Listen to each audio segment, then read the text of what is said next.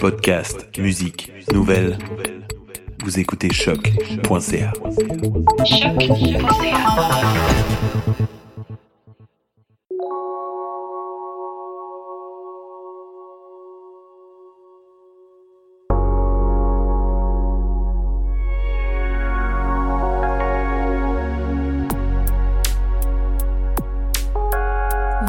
Les Échos intérieurs, un podcast sur la méditation avec Marianne La Liberté et François Lacerte.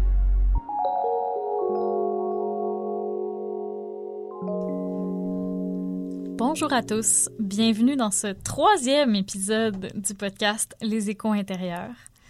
La semaine dernière, on a parlé de relaxation versus méditation, de comment installer une pratique chez soi et on vous a proposé une méditation euh, à pratiquer à la maison. D'ailleurs, on vous répète que les méditations sont disponibles sur la plateforme sur laquelle vous écoutez vos podcasts. Et on espère pour ceux et celles qui ont essayé à la maison que ça s'est bien passé.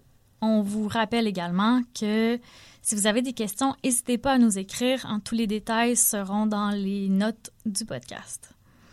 Donc, aujourd'hui, ben, comme d'habitude, on va essayer de démystifier euh, un, mythe, en fait, de, en lien avec la méditation. Et aujourd'hui, on parle de pensée positive. Ah ouais, c'est un gros sujet, ça. ben, en fait, l'idée euh, m'est venue un peu, surtout à voir euh, parfois les différentes offres qui sont offertes euh, par rapport à... Hein, il suffit de lire un peu sur à peu près n'importe quel euh, outils avec des méditations guidées, des fois les types de méditations qui sont offertes. Hein. Et on, on, trouve de tout. Hein. Méditation pour attirer l'amour, méditation pour attirer l'argent, méditation pour perdre du poids. Je veux dire, ça part dans tous les sens. Euh, en commençant, je dis pas que c'est mauvais. Hein. Rien de mauvais. Ça peut apporter quelque chose de bien à quelqu'un. Mais euh, notre souci ici, c'est vraiment de faire comprendre qu'est-ce que c'est la méditation et, qu'est-ce que c'est pas, en fait, euh, à la racine. Et, tout de suite, j'aimerais, en fait, euh, euh, établir la différence entre ce qu'on pourrait appeler la pensée positive ou la pensée magique, hein, ça tombe souvent là-dedans, versus entretenir des schémas de pensée positive, ce qui est totalement différent. Hein, ce qui veut dire le, dialogue de soi à soi.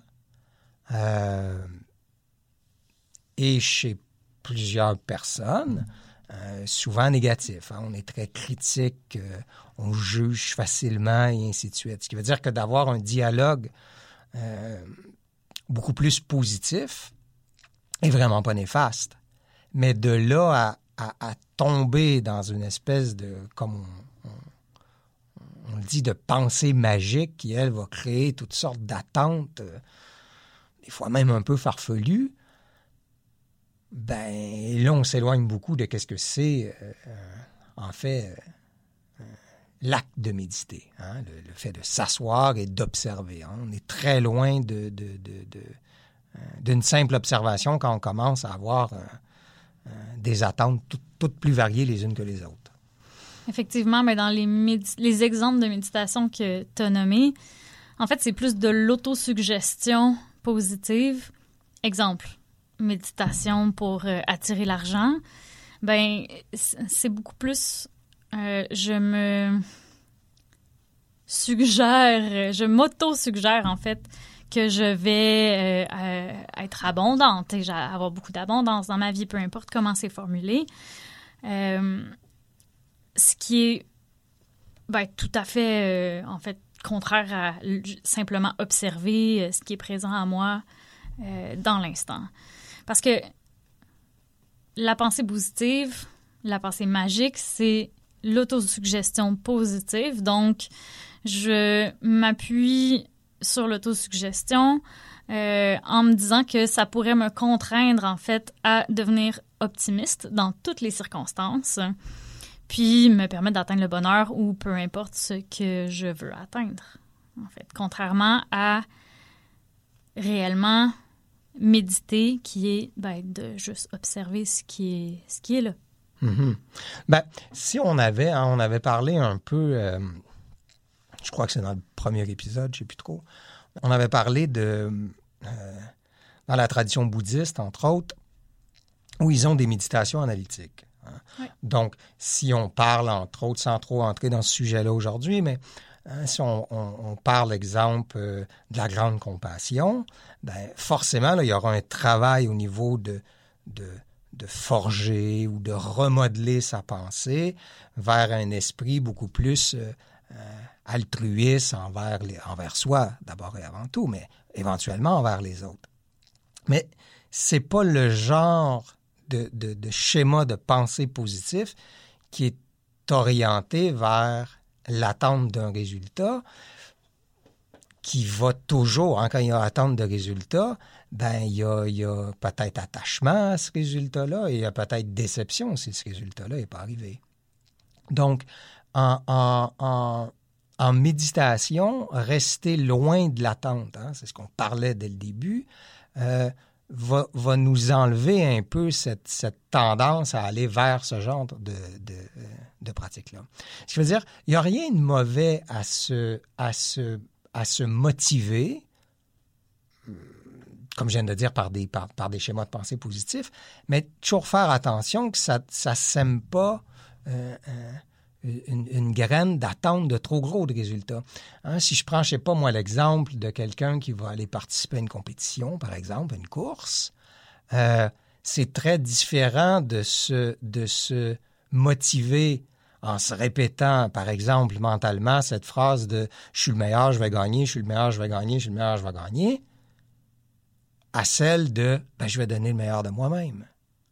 L'une est aussi positive que l'autre, mais une une n'est pas dans, dans, dans, dans, un résultat absolu qui sera peut-être pas euh, qui sera arrivera peut-être pas en fait.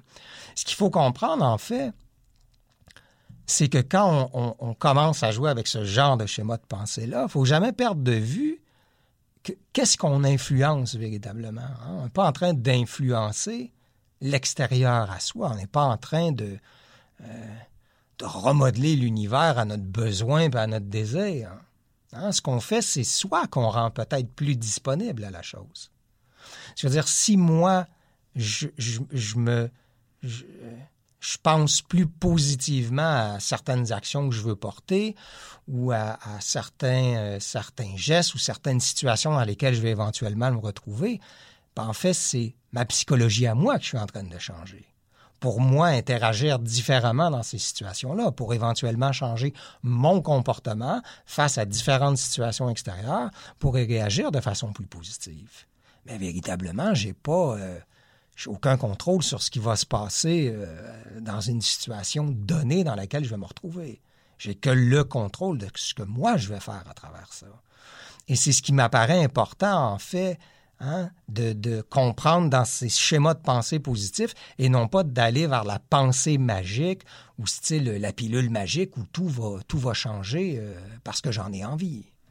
Oui, puis ce qui est intéressant, même dans l'exemple que tu as donné par rapport à euh, faire une compétition, d'abord la pensée euh, je suis le meilleur, je vais gagner, ça implique pas d'action de ma part en fait, à part, oui, participer à la compétition, mais je gagne parce que je suis le meilleur, qui est un état, en fait. Alors que si je me dis je vais donner le meilleur de moi-même, ben, je peux porter une action qui est à ce moment-là, pendant la compétition, je me donne à fond, je donne le meilleur de moi-même, puis je suis pas attachée justement au résultat. Contrairement à l'autre que si je gagne pas, mais ben, je vais être vraiment déçu. Mm-hmm. Oui, et aussi ça va nous ramener en fait à soi, ce qui veut dire que si on donne le meilleur de soi-même, et que finalement on ne gagne pas, ben on peut, oui, on peut être déçu de ne pas avoir gagné, mais il y aura toujours une autre course. Mais en fait, c'est que ça nous ramène à soi, à dire est-ce que j'ai vraiment donné le meilleur de moi-même? Mm -hmm. hein? Et, et, et c'est moins orienté parce que c'est tellement facile, je reviens là-dessus, c'est tellement facile de, de tomber dans un schéma de pensée négatif face à soi. Et ce qui est néfaste à long terme en méditation, c'est que c'est soi qu'on observe. C'est face à nos pensées qu'on est confronté. Donc, si notre langage est constamment négatif ou euh, voire même dénigrant chez certaines personnes, ben, ça va être lourd. Ça va être lourd à observer. Hein? Si je prends un seul exemple, quelqu'un qui n'aime pas son boulot, et à chaque fois qu'il s'assoit, ce sont ce genre de pensées-là récurrentes qui reviennent, de j'aime pas mon boulot, j'aime pas mon boulot. Éventuellement, c'est ben, je suis pas bon dans mon boulot, éventuellement, je suis un incapable. Ouf, euh, ça nous enlève le goût de méditer. Hein? Donc, de, plus entretenir un, un, regard positif à soi, mais sans créer d'attente, en fait. C'est ça que j'essaie de dire. C'est qu'on ne doit pas tomber dans un schéma où on remet à l'extérieur de soi euh, le positif. Le positif doit être en soi, en fait. Oui, puis ce qui est intéressant, c'est que la méditation en tant que telle, ben, ça nous permet d'observer ça. Ça nous permet d'observer nos schémas de pensée qui sont là de toute façon, qu'on s'en rende compte ou pas, hein, c'est inconscient. C'est juste que la méditation nous donne un espace pour les observer. Puis à partir de là, quand on sort de la méditation, ben on a beaucoup plus euh, d'outils ou d'informations pour modifier quelque chose. Si je m'aperçois que mon mes schémas de pensée sont très négatifs envers moi-même, ben là peut-être que je peux aller chercher des ressources qui vont m'aider à modifier ça. Il y a un parce qu'il y a la pensée positive, mais qu'il faut pas confondre avec la psychologie positive, qui est un, euh, un des champs de la psychologie. Puis là, je suis pas psychologue, hein, je vous... mais c'est quand même important, je pense, de faire la différence. Puis la psychologie positive va s'intéresser surtout à la santé, au bien-être, à ce qui rend les, les humains euh, ben, heureux, résilients, etc. Puis comment faire des actions, en fait, comment euh, modifier autant ses actions, ses pensées, sa vie pour être plus heureux, plus résilient. Parce qu'il y a moyen, oui, de changer son regard sur la vie sans euh, penser magiquement, en fait, que ça va arriver. Ça demande des actions concrètes, ça demande un, un travail, en fait. Ben oui, ben, ce qui est intéressant aussi dans la façon que tu l'as, tu l'as formulé, parce que ça, on l'entend souvent, hein, deux petites choses. On entend souvent cette espèce de phrase-là qui dit ah, la, méditation a changé ma vie. Mm-hmm. qui n'est pas une phrase particulièrement que je trouve particulièrement intéressante. C'est beaucoup plus intéressant de dire la méditation a changé ma façon de voir la vie. Ouais. Parce que la vie, elle a fait, fait ce qu'elle a à faire. Mais c'est notre regard, notre action. Et de là, quand on parle d'action, ben, toujours se rappeler que l'ancêtre de chaque action, c'est une pensée. Exact. Et comment on peut espérer acheminer vers hmm, des, des, actions qui vont mener vers quelque chose euh, de positif ou vers une réussite ou euh, bâtir quelque chose d'intéressant au, au, au, fil de ces actions, si la racine derrière ça, c'est un schéma de pensée négatif. Bonne chance.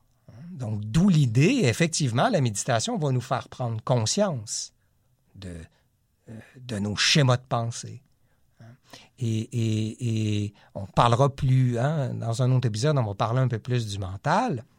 Mais ce qui est important peut-être de dire aujourd'hui, c'est qu'au au moment où on pratique la méditation, euh, c'est pas là où on a à trouver des solutions sur, sur ces problèmes-là, sur, hein, sur les différentes problématiques qui vont, qui vont se révéler au travers de nos pensées qu'on va avoir. Hein, la méditation demande à dire, OK, là, il y a pensé, je m'en suis rendu compte, je mets ça de côté et je reviens à mon objet de méditation. Hein, c'est vraiment, faut, faut vraiment comprendre ça, que pendant la pratique euh, formelle d'une technique de méditation, le but n'est pas de trouver une solution, le but à une problématique ou à un schéma de pensée, le but n'est pas non plus de, planter des graines d'espoir sur une pensée X ou un, désir de résultat X. L'idée est vraiment de contrôler le flux des pensées pour revenir à travailler sur notre objet de méditation. Exact. En méditation, en fait, on contourne pas ce qu'on vit, ce qu'on ressent, on n'essaie pas de le changer. Contrairement à la pensée positive où on va essayer de changer réellement notre pensée, puis en espérant que ça change le reste de notre vie. Puis oui, avant chaque action, il y a une pensée, mais après, si je fais juste penser positivement puis que je change pas mes actions dans ma vie, ben ça va pas avoir d'impact. Donc ça demande les deux puis la méditation nous permet ben juste de recueillir les données en fait à l'intérieur de soi, d'observer puis me dire ah OK, ben je m'aperçois que oui, j'ai tel tel tel euh, schéma là qui se répète par rapport à moi-même ou ma vision de, de peu importe quel aspect de ma vie. Je l'observe, Ensuite, en sortant de ma méditation dans ma vie, ben, je peux essayer de changer ça. Puis comme je disais précédemment, je peux aller chercher les outils nécessaires. Ben, tu vois, il y a une étudiante justement qui me disait euh, dernièrement hein, différentes problématiques dans sa vie.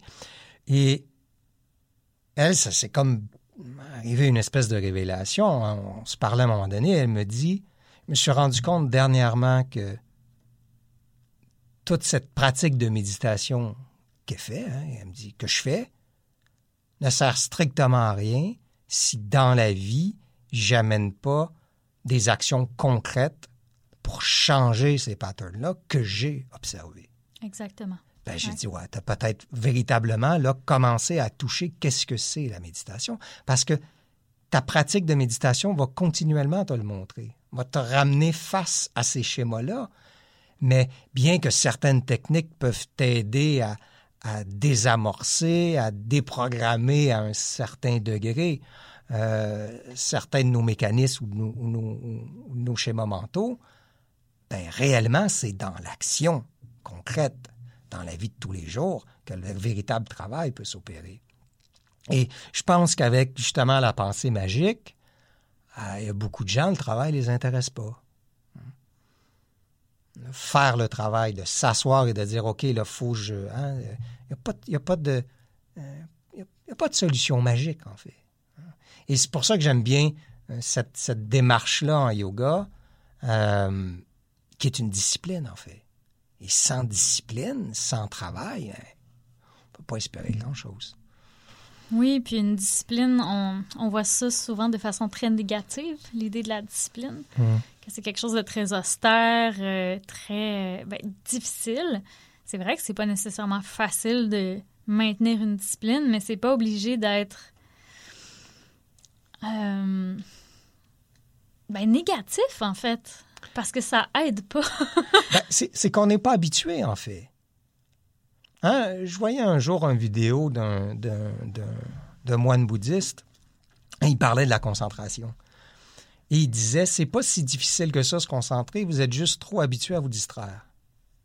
Et il y a un peu cet aspect-là dans euh, l'idée de s'astreindre à une discipline, c'est qu'on est tellement orienté vers la distraction, euh, hein, le divertissement et ainsi de suite, que, que de prendre un, détachement face à ça, et de revenir à quelque chose de, hein, comme tu as dit, de plus austère, de plus euh, encadré au niveau d'une discipline auquel on doit, on doit revenir fréquemment. Ah, on a beaucoup perdu l'habitude de ça. Oui. Oui, puis c'est pas nécessairement une expérience. Euh... J'arrive pas à trouver un bon mot, là, mais euh, le mot qui me vient, c'est négatif, en fait. Ça peut être très, très positif. Euh quand même là, de, de, maintenir une discipline puis amener beaucoup, enrichir énormément notre vie, en fait. Oui. Ben, parlant de discipline, parce que j'en ai parlé un peu, puis ça va nous amener sur le, le prochain sujet d'aujourd'hui. Euh, on avait parlé au premier épisode quand j'écrivais un peu euh, euh, mon parcours et je disais en fait que, moi j'avais découvert la méditation parce que ça fait partie euh, d'une des huit étapes du yoga. Donc, cette discipline-là, divisée en huit étapes. Peut-être Marianne pourrait nous dire qu'est-ce que sont les huit étapes du yoga. Oui, on parle ici de yoga traditionnel, on s'entend. Ce qu'il faut comprendre, c'est qu'à la base, le yoga est aussi, c'est une discipline qui a été créée. c'était beaucoup des, justement des espèces d'ermites ou des, sages dans le bois qui, qui s'adonnaient, oui, quand même à certaines austérités. Euh, le yoga, en fait, est basé sur huit étapes, dont les deux premières sont un, un peu le code de conduite. En fait, le premier étant les yamas, qui est un peu le code de conduite euh, au niveau social. Hein, comment se comporter en société, en fait. Comment être un, bon humain par rapport aux autres. Ensuite, on va parler des niyamas, qui est le code de conduite personnel, qui est un peu ben, le respect de soi, en gros, là, comment, euh, ben, comment être un humain par rapport à soi-même. Par la suite, il y a la pratique des asanas, qui est pas mal l'aspect du yoga qu'on connaît le plus, qui est la pratique posturale. Donc, toutes les postures de yoga, les cours de yoga que vous allez faire en studio généralement, c'est la troisième étape, qui est la pratique des asanas. Ensuite, on a la pratique du pranayama, qui est de la respiration, qui est aussi peut-être le deuxième plus connu.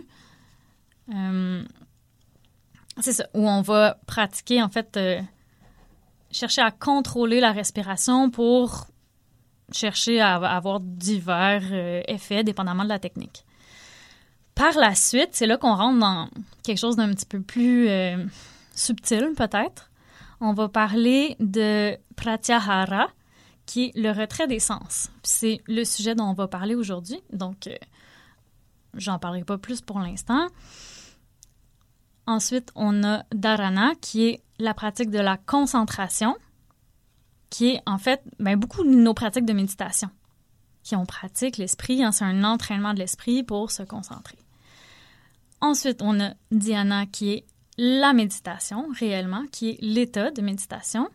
Et pour finir, le samadhi qui est l'état d'éveil ou euh, ce qu'on souvent on entend nirvana dans les traditions bouddhistes. Hein, c'est un peu cet état-là qui est d'union, en fait, qui était recherché par les, vieux bonhommes dans le bois, comme dirait François, hein, à l'époque quand ah le yoga... dans la pratique traditionnelle. Donc, c'est vraiment les huit étapes euh, de la pratique du yoga. Puis, traditionnellement, c'était vraiment pratiquer une à la fois. Il fallait quand même maîtriser assez bien une étape pour passer à l'autre. Puis, hein, on s'assure que d'abord, tu as un certain code euh, moral, en fait, éthique pour te comporter. Puis là, après ça, tu vas travailler ton corps pour délier ton corps pour être capable, en fait, de t'asseoir longtemps en méditation, euh, puis être confortable là-dedans, en fait, pour pratiquer ta concentration, etc. Donc, c'est un peu ça les huit étapes du yoga. Et euh, ben, en fait, dans la tradition également que moi puis François, on a étudié. Ben, ce, qui est, ce qui est intéressant, en fait, juste pour faire un, un petit retour sur les deux dernières étapes. On pourrait parler. Hein, toutes les autres sont plus des pratiques, que ce soit des pratiques au niveau soit social, physique, la respiration ou mentale. Et les deux dernières étapes sont plus des états. Et sans trop entrer dans, les détails de ces différents états-là, on pourrait simplement dire aujourd'hui, pour simplifier tout ça, que euh, la méditation peut être un état euh, plus au niveau du mental et, peut-être le samadhi est plus un état au niveau de la conscience. Hein. On y reviendra peut-être dans un, une émission future, mais disons ça pour aujourd'hui. Et comme Marianne disait, aujourd'hui, de ce qu'on voulait vous parler, en fait, c'est le retrait des sens. Pourquoi on voulait parler de ça aujourd'hui? Parce que euh, la technique qu'on vous a suggéré de pratiquer est en fait une technique qui travaille un peu plus euh, cet aspect-là de la discipline. Ce qui veut dire, dans certaines pratiques, on va vous proposer des fois des, des, techniques qui travaillent un peu plus sur la concentration, d'autres fois sur euh, le retrait des sens et d'autres fois qui vont travailler sur l'ensemble de l'être à différents niveaux de profondeur, hein, disons-le comme ça. Euh, donc, si on, juste pour, si c'est le premier épisode que vous écoutez, la technique qu'on a proposée se retrouve, là, ben, comme je disais au début du podcast, euh, sur la plateforme de podcast que, sur laquelle vous écoutez euh, l'émission. Dans euh, les épisodes, l'épisode 2.1 ou 2.2, dépendamment si vous voulez l'écouter, guidé par moi ou François. Donc, si ça vous intéresse, vous pouvez aller écouter ça, pratiquer ça, qui s'appelle Méditation sur trois points, en fait. Donc, le, le L'essence. Hein? Qu'est-ce que c'est cette histoire-là, l'essence? Mm-hmm. Donc, l'humain, on est une bébite sensorielle, j'ai envie de dire. Hein? On, est, affublé de cinq sens. Euh, six, dans certaines traditions, hein? où, on va, où euh, on va définir le mental comme un sens. une activité du mental comme étant un sens. Nos sens, naturellement, sont orientés vers l'extérieur. Hein, quand on parle du retrait des sens dans Pratyahara, c'est qu'on veut en fait ramener les sens vers l'intérieur. Hein. Donc, c'est vraiment se détacher du monde extérieur pour commencer à observer ce qui se passe à l'intérieur de soi. Donc, c'est un peu ce que cette technique-là fait dans, la simplicité de son approche. En fait, on part sur un stimuli extérieur, qui sont les sons, et lentement, on, achemine vers l'intérieur de soi par la respiration, puis l'observation des sensations, puis on retourne. Hein. Pourquoi on retourne à l'extérieur? Ben, il y a aussi cet aspect-là de dire est-ce que je peux retourner puis revenir à l'intérieur pour lentement apprendre à me détacher de ces distractions extérieures-là. Hein. Il suffit de se rendre compte, imaginez une journée, vous méditez, c'est assez silencieux, ça se passe bien, puis tout à coup, le chien du voisin se met à, japper. Euh, rapidement, ça va, ça va nous déranger. Hein, c'est normal. C'est, pas, c'est pas de ne pas être, euh, euh, c'est pas de ne pas entendre ce qui se passe à l'extérieur. C'est comment on y réagit, en fait. Hein, c'est sûr, je vais entendre le chien japper s'il jappe. Hein, pas parce que je fais un retrait des sens que tout à coup, j'entends plus rien de ce qui se passe alentour de moi. Mais est-ce que je peux ne pas m'y laisser distraire et quand même garder mon attention beaucoup plus à ce qui se passe à l'intérieur de moi? Hein? Donc, c'est un peu la, nature de Pratyahara. C'est d'observer ce qui se passe à l'intérieur de soi. Et encore une fois, comme on parlait au premier épisode, sans, sans se laisser, euh, hein, sans le qualifier, sans, euh, sans le juger, en fait, hein, de rester équanime face à ce qui est observé. Exact, parce qu'on est tellement habitué à, comme disait François, normalement, nos sens sont tournés vers l'extérieur. En fait, on réagit aux stimuli extérieurs. C'est comme ça qu'on expérimente la vie. C'est comme ça qu'on a une idée de ce qui se passe, en fait, à l'extérieur de, de nous-mêmes, qu'on peut interagir avec notre environnement, avec les autres personnes. Puis, on est habitué, notre mental réagit immédiatement à ces stimuli-là en les jugeant, en les définissant. Puis on est entraîné à ça depuis tout jeune. Hein. Ça c'est pas, ça c'est bon, ça c'est pas bon, ça c'est euh, c'est bien, c'est mal, etc. Hein. C'est, j'aime ça, j'aime pas ça. Puis la pratique du retrait des sens, c'est justement de, de revenir un peu à l'intérieur de soi-même, observer et comme disait François, de pas chercher à identifier, de pas chercher à juger ce qu'on expérimente, en fait, ce qu'on ressent. Mhm. Puis c'est pas facile. Non. Et j'ai envie de dire, c'est encore plus difficile, hein, pour faire un lien avec le premier sujet, si on vient d'une longue pratique de trucs de pensée positive. Ouais. C'est-à-dire là, on s'est, on s'est énormément éloigné de ça. Et si je peux faire un petit parallèle avec justement le, le, le, titre de notre podcast, en fait. Hein, les échos intérieurs. Qu'est-ce que c'est? Qu'est-ce que c'est, ce nom-là? Ben, en fait, avec Pratyahara, on commence à toucher à ça. Ce qui veut dire, quand on s'observe soi, ben, on observe, entre autres, l'impact de tout ce qui est vécu à l'extérieur et qui laisse un écho dans notre monde intérieur. Donc, c'est ce qu'on observe. En fait, on observe hein, euh, notre, notre, monde intérieur et le monde extérieur sont, sont en constante interrelation. Et, et tout ce qu'on va vivre, hein, les événements, euh, les paroles de quelqu'un, les gestes des autres envers soi, laissent un impact en dedans de soi auquel on est souvent euh, soit complètement déconnecté ou très souvent en réaction face à ce qui est vécu, sans même qu'on hein, une réaction automatique hein, face à ce qui est vécu. De là, la méditation nous dit, OK, observe, observe les échos de ça, observe les échos de ce qui est vécu, prends-en le pouls, réagis-y pas, observe. C'est d'observer. Euh, et des fois, oui, comme on, avait parlé un peu, euh, des fois, quand il y a eu un grand bout de temps, j'ai envie de dire, sans cet espace de reconnexion à soi, euh, ça peut être chargé.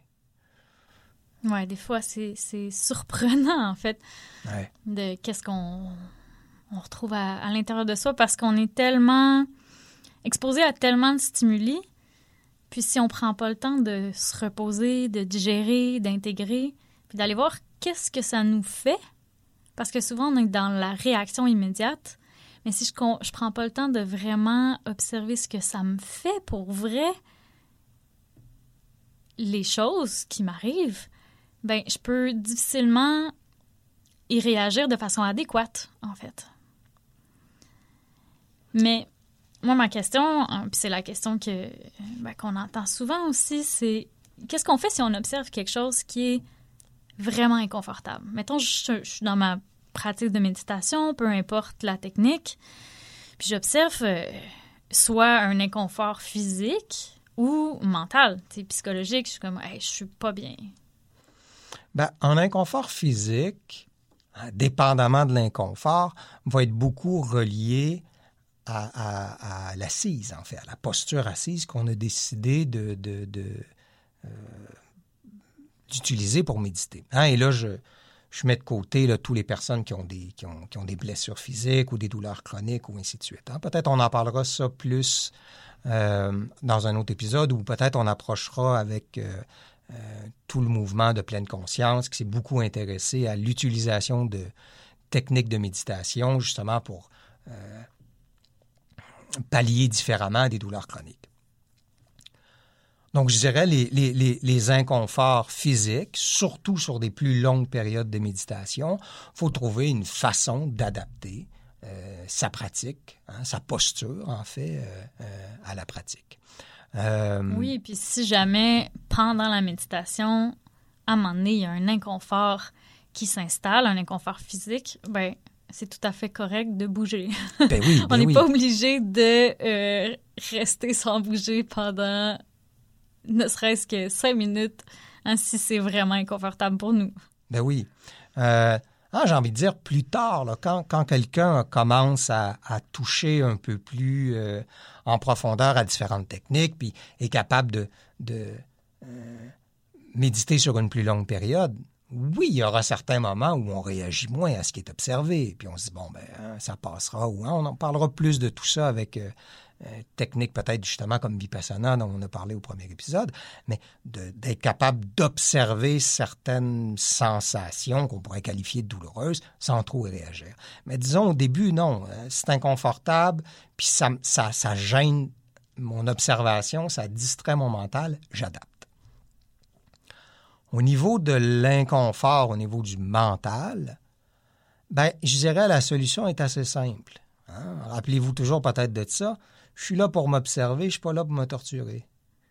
Hmm. Ce qui veut dire que dès que je tombe dans un... Hein, j'ai été le premier à m'obstiner des fois euh, trop longtemps. Hein. Euh, on s'observe, ça devient insupportable, il hein, faut, faut vivre notre méditation, il ne faut pas la subir. Ça veut dire que dès que je commence à trop me torturer, ben, vaut mieux arrêter et aller prendre une marche. Parce que déjà, il y a eu quelque chose qui, a, été observé, qui a été ressenti. On revient à l'observation au travers des sens.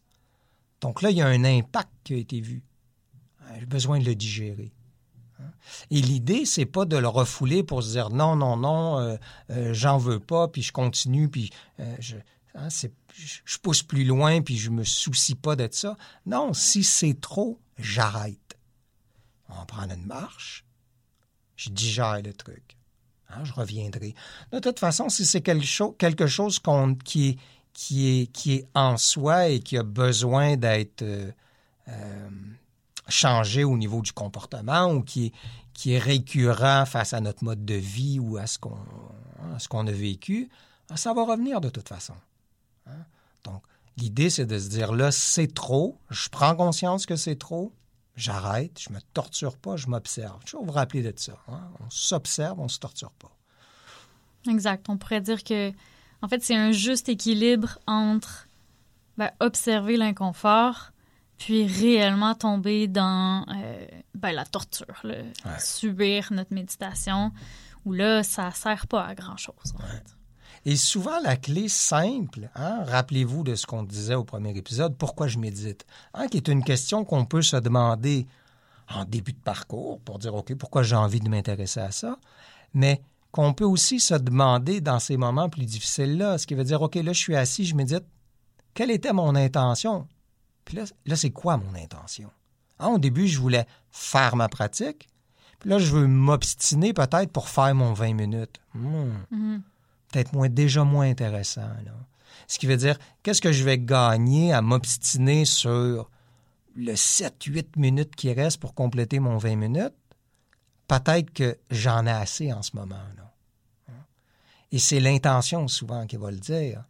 Euh, versus, ah ben là, je suis tanné, hein, c'est plus la même chose. Là. Oui. Je veux dire, le, le- et, et des, et des fois, c'est, c'est euh, la ligne est mince entre euh, euh, la paresse ou l'entêtement. Oui, Il exact. faut, faut, faut être capable de ça. Mais souvent, on le sait, quand on s'observe, et plus on va s'observer, plus on va prendre conscience de ces schémas-là, plus on va, si on les regarde justement avec une espèce de détachement, sans, sans dire, ah ben c'est bien ou c'est pas bien, ou non, c'est ça. J'observe, m'en détache, peut-être on va mieux les comprendre au fil du temps. Oui, puis ce qui est intéressant, c'est qu'après, dans votre quotidien, vous allez de plus en plus avoir ce réflexe-là aussi si vous pratiquez votre méditation assis sur votre coussin. Mais après, dans le quotidien, on a le réflexe de Ah, je suis un peu inconfortable, je veux juste observer. Ou je reçois quelque chose, quelqu'un me dit euh, quelque chose de, que je perçois comme méchant ou peu importe, qui me blesse. Mais à- au lieu d'y réagir immédiatement, je vais peut-être prendre le temps de l'observer, puis voir d'où ça vient, puis peut-être réagir différemment, ce qui va désamorcer la situation. Oui, puis on va, on va euh, euh, quand on va parler un peu plus du mental, éventuellement, on va essayer justement d'aller vers une compréhension de la différence entre une action et une réaction, en fait. Ouais. Parce qu'on réagit beaucoup. Et au travers de certaines techniques de méditation, on va, on va toucher directement à des réactions spontanées. Hein, euh, face à des inconforts, comme tu disais, qui sont observés soit au niveau physique ou mental.